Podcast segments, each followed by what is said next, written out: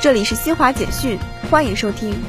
海关总署七号发布数据显示，今年前七个月，我国货物贸易进出口总值二十一点三四万亿元人民币，同比增长百分之二十四点五，比二零一九年同期增长百分之二十二点三。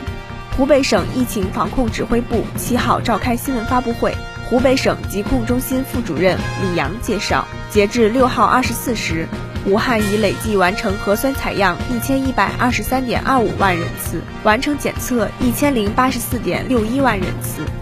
目前仍在查漏补检、抽查复核。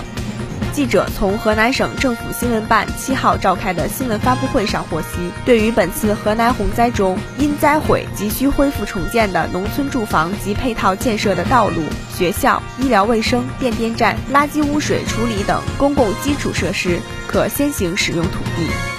以上由新华社记者为您报道。